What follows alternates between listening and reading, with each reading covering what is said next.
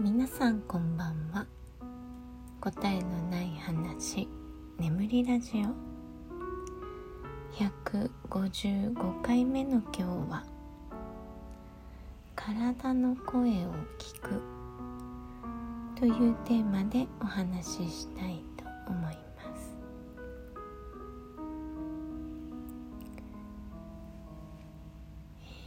今日はねょっと夕飯前後に胃が痛くなってしまって横になっているとちょっと楽にはなるんですけど起き上がるともうどうにもね胃が痛くて立ってられないんですね。でこの症状は結構久しぶりで若い頃はねもうしょっちゅうなってました。高校生から大学生ぐらいの間はうん本当に頻繁にあって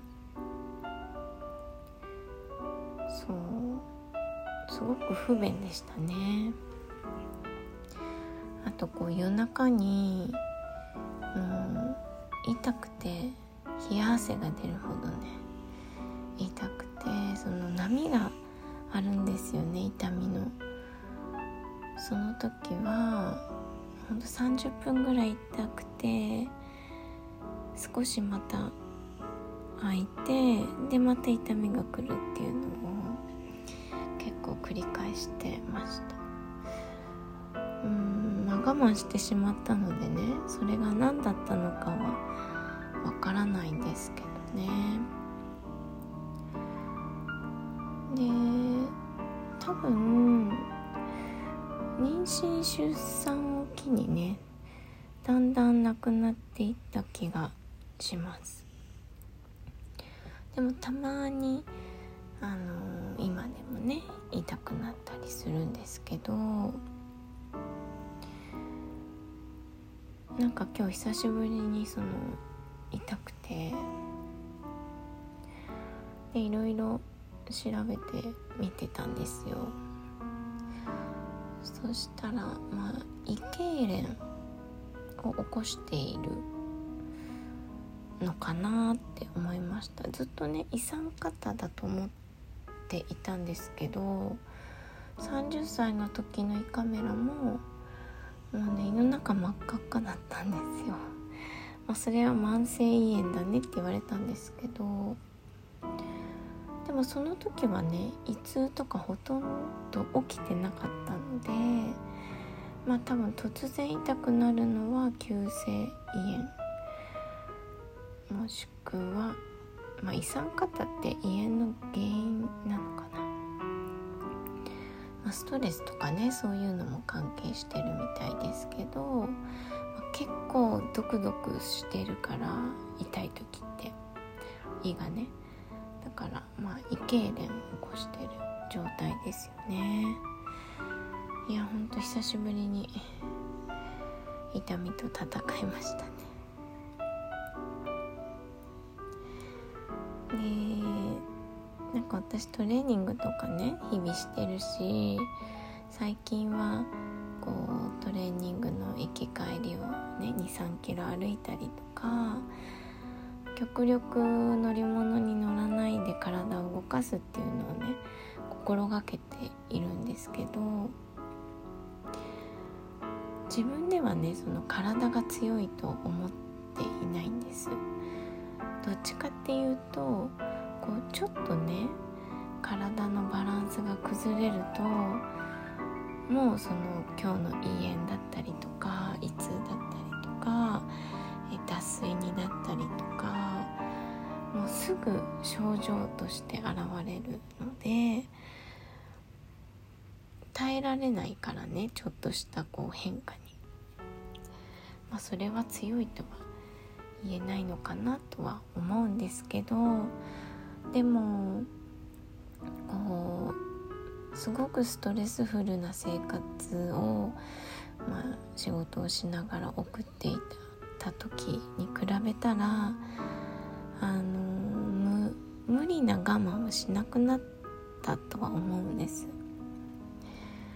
あと体もその肩こりとかね今はないんですけど昔はこう肩こりな状態が当たり前っていうか SE の時なんてずっと座ってねもう一人でパソコンをずっと触っている状態だから、まあ、肩が凝って当たり前なわけですよね。運動もしてなかったし。でももうそれが普通だったんですよ。でその時に比べたらその我慢はできなくなってるけど私は今のそのすぐにね体の不調で知らせてくれる自分の体とあのそれに気づける自分っていうのがあのとてもこうありがたく思います。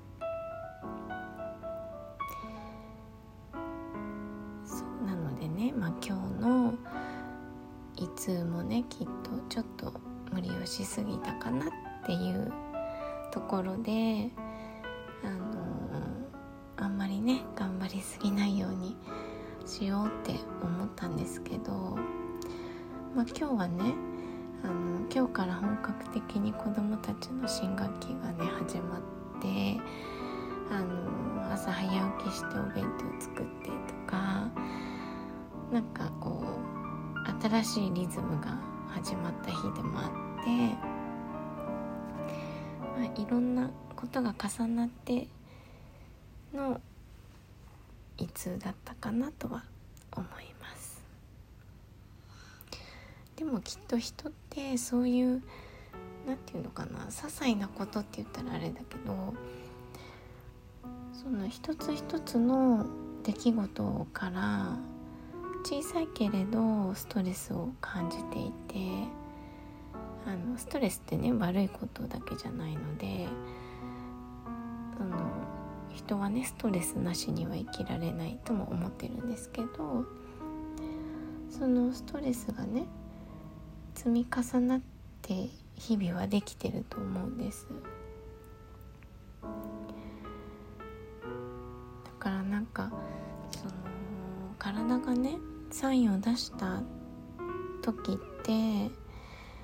その一つ一つの小さなストレスに目を向けるって大切なのかなって思います。なんか昔は私もね当たり前だったけれども当たり前なのではなくてきちんと毎日こう日々ねそういう小さなストレスたちを乗り越えている自分の体とか、うんまあ、自分自身をこういたわってあげることって大切だなと思うんですよね。まあ、最近私が、えー、こう体の声を聞くのは、まあ、大体あ生理のねこうリズム女性なので、えー、生理でリズムがかなり決まってくるからそれはしっかりいつも確認してるんですけどそうそれもね結構その時の体調で、えー、生理直前に熱が出たりとかね前はめちゃくちゃ体弱くなってた時はもう毎月発熱でした。もう本当にしんどかったけど今でもそのちょっとこういろんなことが重なると微熱が出たりとかねあるんですけどね、まあ、今回ねそれもちょっと重なってるかなとは思います、まあ、そういう自分のバイオリズム。あとはその頭痛とかその脱水よくなるのは脱水なんですけどもう脱水はね完全に食べ物のせいなんですよ、まあ、まず塩分が足りないとか、まあ、そもそも水分が足りてないとか。うん、まあ、塩分が足りないことが結構多いかな。で最近はね朝、えー、塩水をね必ず飲むようにしてるのでだいぶあの安定してるなと思います、まあ、そういうね、えー、小さな体の不調からあの自分のねそのリズムの狂いとかをね直すようにしています。皆さんは自分の中での体のサインとかありますか？こういう状態になったらここを注意しようとか。うん。それがねあの小さいことで直せるようなことっていうのをねたくさん気づけるようになると人は健康に近づいていくのかなと思います。はい、では今日は体の声を聞くというテーマでお話ししてみました、これからね日本は涼しくなる季節なので是非お体に気をつけてお過ごしください。ご視聴ありがとうございました。